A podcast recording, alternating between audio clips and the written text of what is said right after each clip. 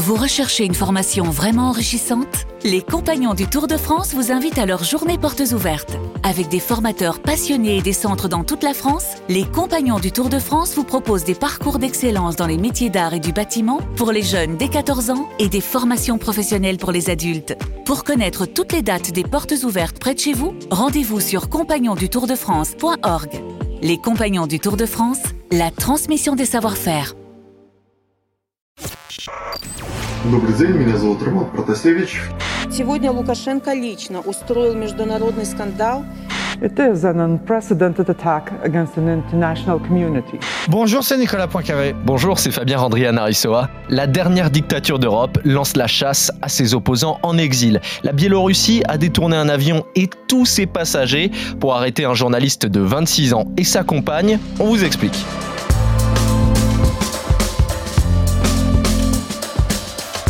Oui, on peut vivre en Europe, rentrer d'un colloque en avion et être soudain pris en otage par un État autoritaire. Roman Protasevich est accusé de troubles à l'ordre public par le régime de Minsk.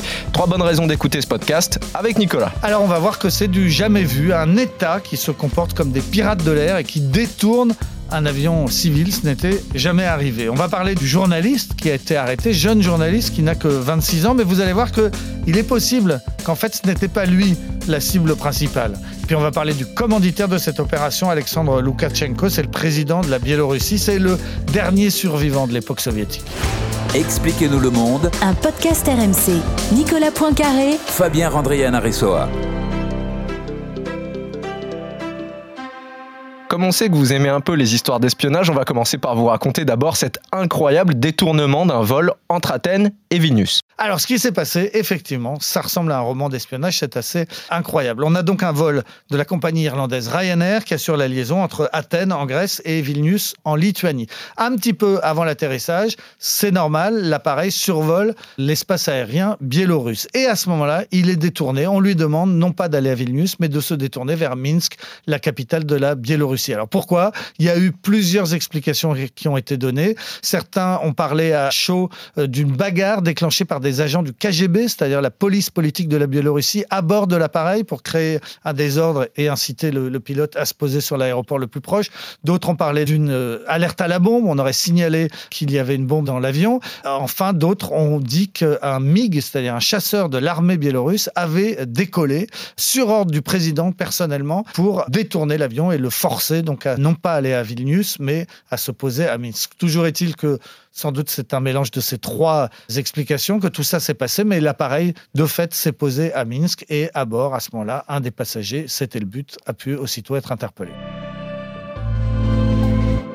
Avec une telle débauche de moyens pour arrêter un passager sur les 171, qui est la cible? Alors, il s'appelle Roman Protasevich. C'est un jeune journaliste. Hein, il a 26 ans et il en fait même moins. Il était avec sa compagne, qui est aussi une militante euh, politique, qui a d'ailleurs aussi euh, été arrêtée. Il était à bord de cet appareil. C'est un jeune journaliste qui a travaillé pour une chaîne qui s'appelle Nexta, qui est une chaîne qui n'aimait que sur YouTube et principalement sur euh, Telegram et qui a joué un rôle important pendant la campagne présidentielle de l'été dernier, lorsque le président du pays s'est retrouvé un petit peu challengé et surtout que les, les résultats ont été contesté qu'il y a eu beaucoup de manifestations après l'élection et cette chaîne Nexta a joué un rôle très important.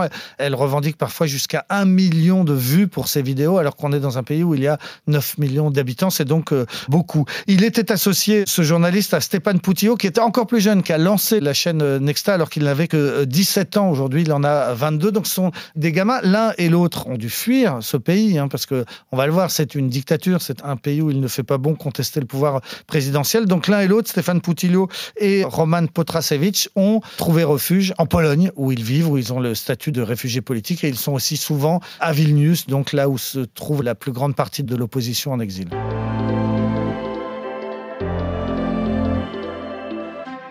Dans la plus pure tradition soviétique, on l'a forcé au lendemain de son arrestation à des aveux filmés en vidéo, lettrés Bonjour, mon nom est Roman Protasevich et j'ai été arrêté hier à l'aéroport de Minsk. Je suis maintenant au centre de détention numéro 1 de Minsk. La police me traite dignement et selon la loi et je continue à coopérer dans l'enquête et j'avoue avoir organisé des troubles à l'ordre public à Minsk. Sauf que depuis cette arrestation, eh bien, on commence à avoir des doutes. Peut-être que Roman Protasevich ben, n'était pas la cible. Oui, c'est une hypothèse qui est notamment évoquée par les, médias grecs, parce que donc effectivement, ils sont partis d'Athènes. En Grèce, il y a un débat. Comment ça se fait que les services secrets grecs n'aient pas pu protéger cet homme-là? Comment les services secrets biélorusses ont su qu'il allait prendre cet avion? Toujours est-il qu'on s'aperçoit que pourquoi il était en Grèce? Il y était pour assister à un, à un, forum économique qui se passe à Delphes, pas très loin d'Athènes. Et la principale euh, prise de parole au cours de ce forum, c'était pas lui, c'était sa chef, entre guillemets, enfin en tout cas la chef de l'opposition euh, biélorusse qui s'appelle Svetlana Titanovskaya et qui est celle qui est parvenue au deuxième tour contre le dictateur Loukachenko à l'été dernier, qui a contesté sa défaite, qui dit qu'elle avait euh, gagné, qui a donc entraîné un certain nombre de manifestations, puis qui finalement a quitté le pays et vit aujourd'hui à Vilnius. Donc c'était tout à fait logique qu'après ce forum, elle prenne un avion entre Athènes et Vilnius, et c'est peut-être elle que les Biélorusses auraient voulu euh, détourner, seulement finalement elle n'était pas dans l'avion et ce jeune journaliste, lui, s'y trouvait et de fait, il a été arrêté. L'opposante numéro 1, Svetlana Tikhanovskaya, est très inquiète évidemment de l'arrestation du jeune journaliste et de ce que ça signifie pour tous les dissidents biélorusses. Aujourd'hui, Loukachenko a personnellement causé un scandale international en utilisant un avion de chasse contre des civils biélorusses et l'Europe en général pour capturer une seule personne. Personne n'est en sécurité. N'importe qui pourrait être à la place de Roman Protasevich. La Biélorussie est donc sous le feu des critiques de tous les pays européens et ne peut plus compter que sur la Russie pour la défendre. Alors qui est Alexandre Loukachenko à la tête du pays depuis 25 ans? 25 ans déjà, il faut dire, c'est 1994, c'est donc juste après l'explosion de l'Union soviétique. Hein. La Biélorussie était une des 15 républiques qui formaient l'URSS, donc, euh, et Loukachenko, trois ans après l'explosion de l'URSS, l'indépendance de ce pays, eh bien, il prend le pouvoir euh, légalement. C'est un directeur de ferme d'État, ce qu'on appelait les sovkhozs à l'époque. Hein. C'est un pur communiste qui a fait toute sa carrière euh, au sein du Parti communiste et qui prend le pouvoir en dénonçant la corruption. Parce que c'est vrai que juste après l'éclatement de l'Union soviétique, ben dans toutes ces républiques, la corruption est, généralisée. Lui, il se présente comme monsieur propre, comme celui qui va garder les avantages de l'ancien système, du système communiste, alors que partout ailleurs, dans la région, tout le monde ne jure plus que par le libéralisme, le, capitalisme, les, privatisations. Lui, il arrive et il va dire non, on va garder quand même un certain nombre de nos avantages, notamment en matière sociale, en matière d'encadrement des retraités des petites retraites, des paysans. Enfin bref, il était extrêmement populaire au départ. Il est élu donc en, 94 et puis il va être élu une fois, deux fois, trois fois, quatre fois, cinq fois, six fois. Donc voilà, effectivement, entre-temps, il a dissous une fois le Parlement parce qu'il y avait des élections qui n'allaient euh, pas lui être euh, favorables. Donc progressivement, euh, on peut parler d'un régime autoritaire, puis même d'un régime dictatorial avec ce qui se passe ces derniers temps. Des centaines d'opposants qui sont arrêtés, certains qui ont disparu. On parle de quatre opposants importants dont on est absolument sans nouvelles. Les autres, on vient d'en parler, comme Svetlana Tikhanovskaya, tout le monde a dû fuir le pays. Il est extrêmement euh, autoritaire. C'est aussi un homme qui ne cache pas son homophobie. Hein. Il parle des gens normaux pour parler des hétérosexuels et des anormaux pour parler des homosexuels. Il est extrêmement antisémite. Il déteste les juifs et il s'en cache pas. Il a eu l'occasion de dire que euh, Adolf Hitler, dans le fond, tout n'était pas si mal. Personne n'est tout noir ou tout blanc, a-t-il dit, voilà, en parlant d'Adolf Hitler. Il a aussi la particularité, comme un certain nombre d'autres autocrates de la planète depuis un moment de ne pas croire au Covid. Il a longtemps dit que ça n'existait pas, que son pays était épargné. Il était fier de dire qu'il y avait encore des spectateurs dans les stades de foot et dans les stades de hockey. C'était le seul endroit en Europe où il y avait effectivement encore des stades euh, qui étaient pleins. Il avait conseillé à ses concitoyens, pour lutter contre la maladie, d'aller prendre un sauna avec un bon coup de vodka, 100 grammes de vodka, il avait précisé. Donc voilà un petit peu qui est cet homme. On l'a aussi vu euh, au moment des grandes manifestations donc, ont suivi sa dernière réélection.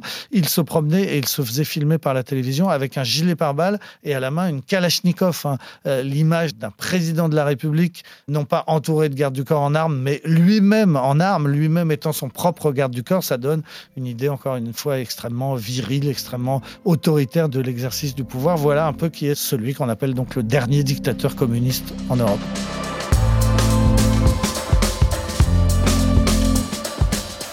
C'est la fin de ce nouvel épisode d'Expliquez-nous le monde. Merci à vous de l'avoir suivi. Si ce podcast vous a plu, abonnez-vous. Nous sommes sur toutes les plateformes de streaming, sur le site et l'application RMC.